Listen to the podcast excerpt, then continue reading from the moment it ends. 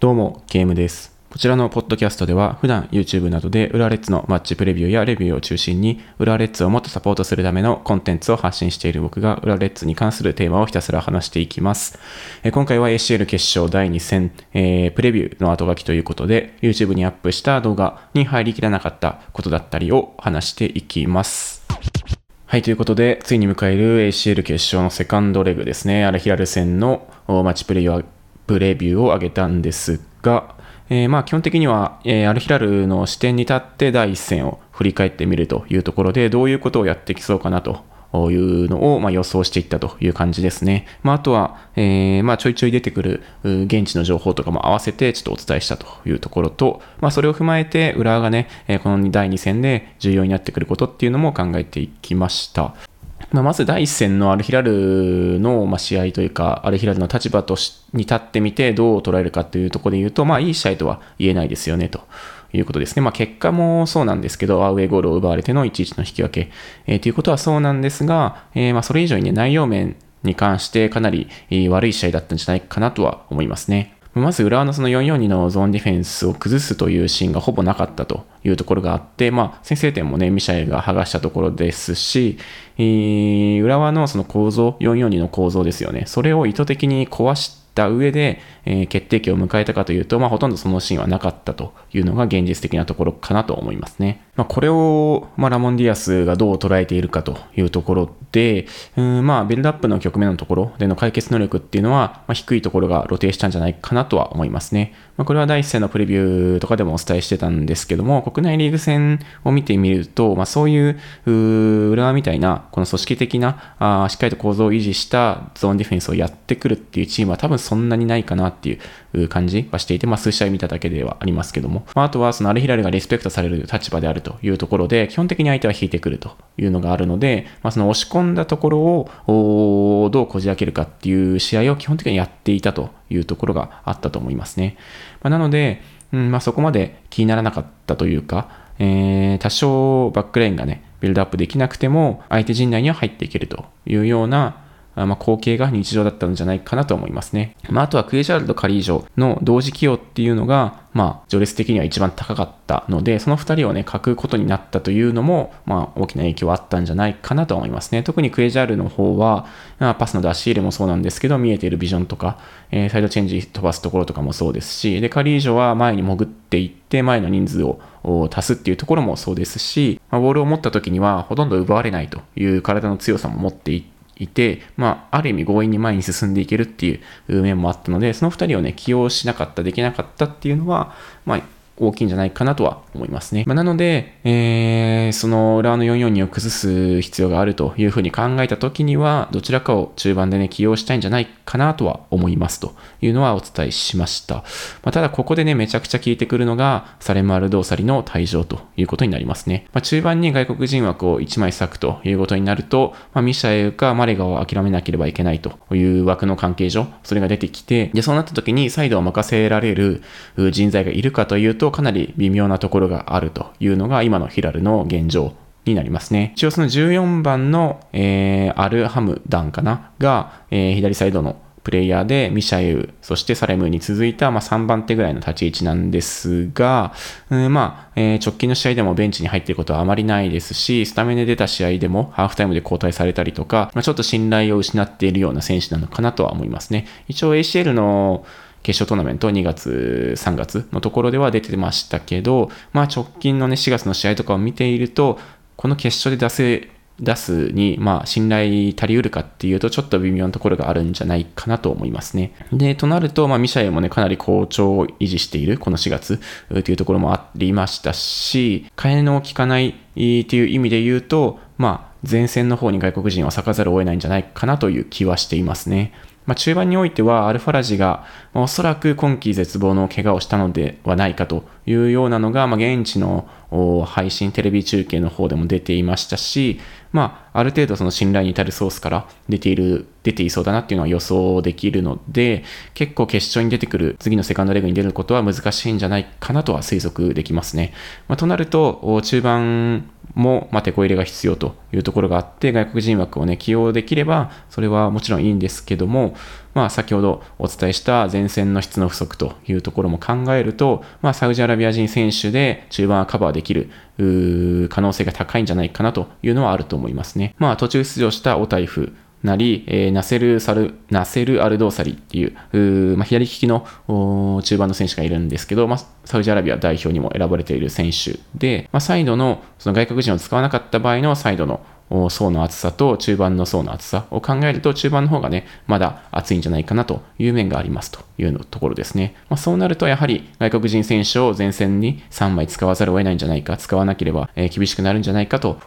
いうのがありそうですということを、まあ、プレビューではお話ししましたね。まあ、カリージョは、えー、っと、右インサイドハーフで、えー、直近の試合では出てるんですけど、まあ、第1戦でマレガがフォワードなり右サイドなりで出たんですけど、多分、アレヒラルが思っていたほど質的優位を発揮できなかったっていう面はあると思いますね。まあ、リーグ戦でも433の右のウィングで起用して、そこで一つこう、質の優位性ですよね。相手のサイドバックにぶつけて、空中戦なり強度のところで優位を取っていくっていうのは、まあ、上等手段ではあったんですけど、まあ、浦和に対してはそれが通用しなかったというのがあると思いますね。まあ、マリウスなり秋元が抑えることができたというのがあったので、まあ、このままマレガを起用せず、カリージョをね、サイドに出して起用するというパターンもあるんじゃないかという感じですかね。まあ、ゴールドットコムっていう、まあ、ニュースサイト、まあ、日本でもあると思うんですけども、それのサウジアラビア版があって、そこのツイッターアカウントは、決勝の第2戦の外国人は、まあ、イガロと、えー、ミシャエルとカリージョで行くというふうに情報を出していたので、まあ、それが正しければマレガを外してカリージョを入れるというのがあり得るんじゃないかなと思いますね。まあ、その場合はおそらく右サイドの、まあ、ウィングないしサイドプレイヤーとしてカリージョを起用するのではないかなと思いますね。まあ、菅野と大台風の中盤を形成するという442がまあ現実的な気はしてきますね。その場合は2トップにイガロと,、えー、とサウジアラビア代表のアルシェフリですね。こちらを起用するというパターンもあるんじゃないかなと思いますね。まあ、アルシェフリはあんまり国内のリーグ戦では出てなくて、まあ、途中交代では結構出てくるんですけど、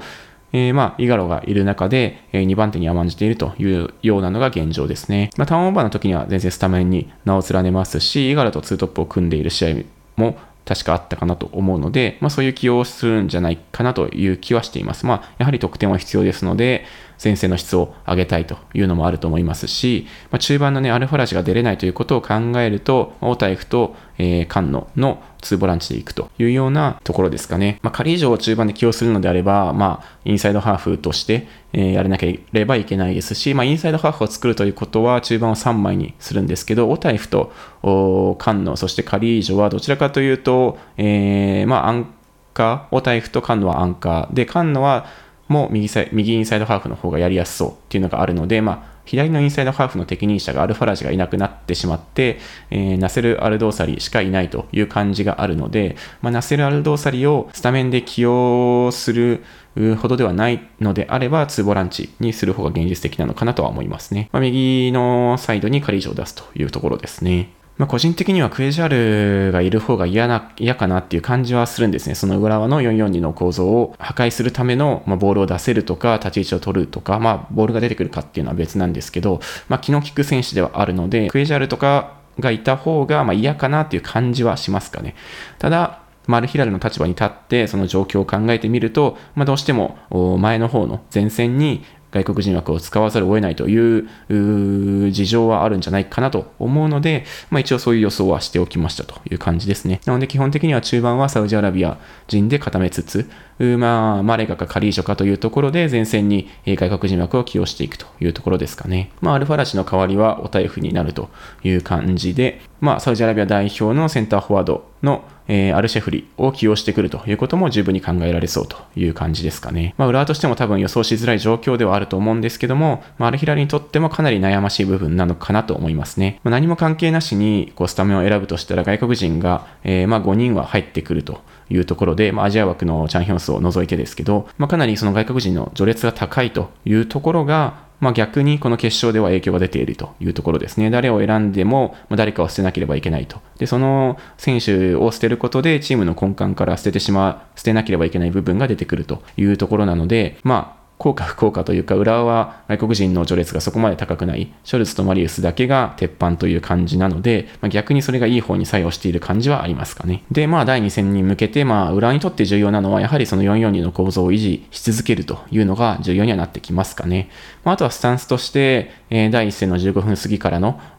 スタンスは継続したいですし、えー、もちろん半歩リードしているからとい、ってこう守備を固めてカウンターに出ていこうっていう意識が強くなってしまうと、また引いて受けることになってしまうということになるので、それは避けたいですね。まあ、どちらかというとこう主導権を握っていきたいと、まあ、第一戦での手応えもあると思いますし、まあ、特にボール保持の面では主導権を握っていくっていうのは重要になってくると思いますね。まあ、アルヒラルが442か433かで来るかっていう違いはあるんですけど、まあ、根本的には変わらないというところで、中盤を前に出してプレッシングを仕掛けてくるというのがあって、その代わりその裏のスペースの管理だったり、プレスバックが遅い部分があるという面があるので、まあ、そこをね、しっかり、えー、狙い通りついていくというところですね。ボール保持で、えー、すぐ蹴っ飛ばさないで相手を引き出すためのボール保持をして、引き出してから前進をしていくと。そして裏を狙っていくというところですね。まあ、普段のリーグ戦でも狙っていることなんですけど、それをしっかりと怖がらずに出していくっていうのが、ま非常に重要になるかなと思いますね。まあ、ただ、おそらくボールの保持率ではヒラルの方が上になると思うので、まあ、守備もね、重要にはなってくると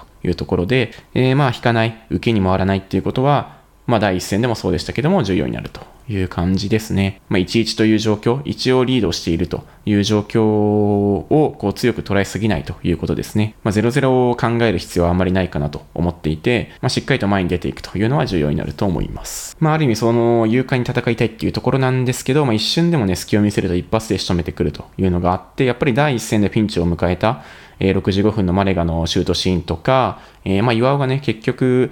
サレマルドーサリを退場に追い込んだシーンも危ないからイエローで止めたというところがあって、まあ、それはやはり442の構造が維持できていなかったっていうのが一番、えー、原因かなとは思いますね。まあ、マレガにシュートを打たれたシーンもカウンターに出ていったところのボールを失ってしまって、まあ、カウンターのカウンターを受けるような形でしたね。まあ、そうなると、こう、しっかりと組織を維持した状態で、えー、守備をするっていうことができなくって、まあ、その中でも結構最善の対応はできたかなとは思うんですけども、マリウスがちょっと外に出されて、それをカバーに入った岩尾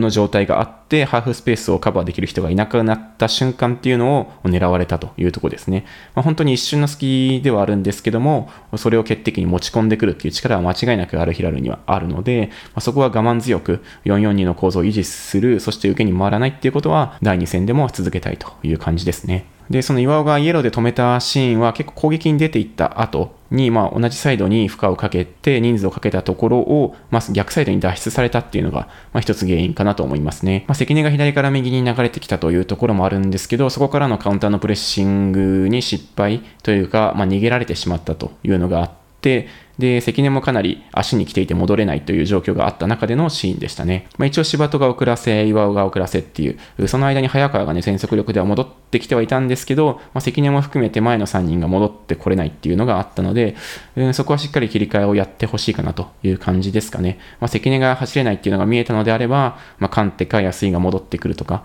えー、そういうのはもう決勝の最後のところなんで、まあ、徹底してほしいかなというふうには思いますね。まあ、その人数をかけていくというところ、攻撃に関してっていうのは問題はないと思っていて、むしろそのチャンスがあるときにはしっかりと攻撃を仕掛けていかないと、えー、まあ、浦和の主導権が握れないっていうのもあると思うので、そこは、え問題ないんですけど、そのかけていった後の対応ですね、プレスバックもそうなんですけど、カウンタープレスでしっかり追い込み切るとか、同じサイドに閉じ込めておくっていうのはかなり重要にはなると思います。まあ、ただ、試合中にね、それは何回かあ出てくるのはもう避けられないことではあると思いますし、まあ、力の拮抗したというか、えー、ハイレベルな相手に対する時には、どうしてもそういう場面は出てくると。いうところはあるので、そうなった時にしっかりと遅らせるとか、えー、前線がしっかり戻ってくるっていう基本的なことを徹底するのは、まあ、もちろん重要かなと思いますね。まあ、交代選手も早めに入るっていうことも想定されますし、まあ、リードをしている展開で最終盤を迎えた場合には、まあ、アルヒラルはね、パワープレーも含めて、まあ、かなり押し込んでくるっていうことは間違いなく、まあ、あると思うので、まあ、これをね、跳ね返し続けるという展開になることも想定しておくべきですね。まあ、怪我明けの酒井がどこまでプレーできるかっていうのは不透明ですし、まあ、第一戦でも荻が入って左に回ったんですけど、まあ、そこでちょっと対マレがまあ、質的なところにおいて少しね、不安が残ったっていうのは事実としてはありますね。まあ、なので、最後の最後は、ま、岩波もしくは犬飼を加えた、えー、3倍のセンターバックで、5バック気味に守りきるという策も、まあ、もちろん準備はしていると思いますね。まあ、2017年とか、今回の第一戦もそうですけど、時間の経過とともに、こう必要以上にね、えー、サウジアラビアのチームは焦ってくるっていうのがあると思うので、まあ、そういう展開には追い込みたいですね。まあ、2017年の第1戦とか、今回の第1戦もそうなんですけど、まあ、11でめちゃくちゃ不利というか、めちゃくちゃやばいという状況ではないにもかかわらず、かなり焦ってくるっていうのは、アルヒラルの特徴としてもあるので、まあ、そういう雰囲気作りですね、僕たちの雰囲気作りも含めて、えー、追い込んでいくっていうことは、まあ、間違いなく重要かなと思います。まあ、あとはセットプレーに関しても、第1戦の後半のキックオフでデザインプレーを採用してましたね。で、コーナーキックもショートコーナーも見せていましたし、まあ、前迫コーチのバリエーションを考えれば、まあ、この試合のためにね、今シーズンは結構リーグ戦では隠していたんじゃないかなという気はしてますね。まあ、なので、深い位置でのセットプレーもそうですし、まあ、スローインもね、デザインされてましたし、まあ、その辺は、えー、期待したいかなと思いますね。まあ、数少ないチャンスをものにするという意味では、セットプレーも重要になってくるという感じですね。まあ、あとは本当に、この埼玉スタジアムの雰囲気を、まあ、どれだけ作れるかっていうのが重要で、まあ、2019年はね、明らかに、勝た、せる雰囲気は作れなかったというのはありますと。特に意識したいのは、その AFC が主催なので、まあ、普段はね、浦和レッズはピッチ上にはサッカー以外のことは持ち込まないっていう信念があるんですけど、まあ、どうしても持ち込まれてしまうというのが、まあ、事実としてはありますと。まあ、これはどうしようもない、まあ、大人の事情といえばそうなんですけど、まあ、それを、まやるのはもうしょうがないんで、それを受けた上で、え、そこにしっかり乗らないというか、え、乗らせない空気をちゃんと作ることっていうのは間違いなく重要だと思いますね。ま5万人、6万人入ってくるということで、ま普段のリーグ戦では4万人入ったらもう今はね、多い方なので、まどうしても、えー、その慣れていない方たちが来るっていうのはもう避けられないということですね。ですが、そういった人たちもしっかりと巻き込んでいくということが重要になってくると思っていて、ま、決勝だから来たとか優勝を見に来たっていう雰囲気は絶対に出させちゃいけないですし、まあその特に指定席のところでゴール裏の応援がすごいねとか、まあ雰囲気がいいねっていうのがあると思うんですけど、そういうのを思ってしまうと、まあ他人事になってしまうんですよね。まあ指定席の人がどれだけ雰囲気を作れるか、ま僕も指定席に座るんですけど、まあそれが浦和と浦和と他のクラブとの違いだとと思うので、まあそこの雰囲気作りっていうのはもうめちゃくちゃ重要かなと思いますね。まあ2019年の決勝も僕は指定席にいましたけど、まああの雰囲気だけは絶対に作ってはいけないと思うので、まあ、しっかりとこの全員でね、えー、雰囲気を作って、えー、優勝を勝ち取りに行くというようなことが、まあ、一番重要かなと思いますね。はい、ということで、えー、最後は、えー、前回の、えー、ポッドキャストですね、レビューの後書きの時にもらった、えー、コメントを返していきます。まずはまっちゃんさんで、セカンドレグではアウェーゴールをぶち込まれると一気に劣勢になるので、慎重に試合を進めるべきですね、といただきました。まあ、その通りですね、あの、アウェーゴールを奪って1-1は、まあ、一応有利な状況、このまま終われば浦和の優勝なんですけど、まあ、そこまでアドバンテージはないというか、えーまあ、2017年はそれを生かして優勝できましたけども、2016年のチャンピオンシップでは同じ状況で負けてますし、えー、そんなに有利な状況ではないというのは、まあ、肝に銘じておいた方がいいと思いますね。まあ、慎重に試合を進めるべきもそうですし、えー、15分過ぎぐらい、第1戦ののスタンスっていうのを大事にして、まあ、しっかりと勇敢に戦うということは、ま、引き続き重要になるかなと思います。はい、次は水谷明さんで、数字上は優勢だからブロックを構築して空いたスペースをカウンターに殴り続けるだけでも相手に相手の脅威になるとは思うといただきました。まあ、そうですね、まあ、実際に優勢は優勢というのはそうなんですけど、あんまり優勢、えー、有利な状況ではないとは思いますね。まあ、ただ、アルヒラルの立場に立つと、必ず1点を取らなければいけないという状況はもちろんあります。で、ブロックを構築するっていうことは重要で、まあ、442のそのブロックのその構築して、その構造が壊れないようにするっていうところですね。えー、それがかなり重要になってくると思いますね。で、空いたスペースをカウンターに殴り続けるっていうのはもちろん重要ではあって、相手のフィルターの部分っていうのはかなり穴があるので、まあ、そこをカウンターでついていくということも重要だし、そこをつくことでボールをキープする時間が作れるっていう側面もあるので、まあ、それは引き続きやっていきたいんじゃないかなと思いますね。はい、ありがとうございます。はい、ということで ACL 決勝のね、セカンドレグホームを迎えるにあたって、本当にホームを作っていくっていうことは重要なので、そこは僕たちもね、しっかりと気を引き締めてやっていこうと思います。はい、いかがだったでしょうか？感想などコメントいただけると嬉しいです。また、次にテーマにしてほしいものだったり、質問などがありましたらコメントをください。戦術的なこととか関係なく、浦和レッズに関することなら何でも OK なのでお気軽に送ってください。え匿名をご希望の場合は質問箱のサービスを概要欄に置いてありますので、そちらからお願いします。え今回はこの辺で終わろうと思います。ありがとうございました。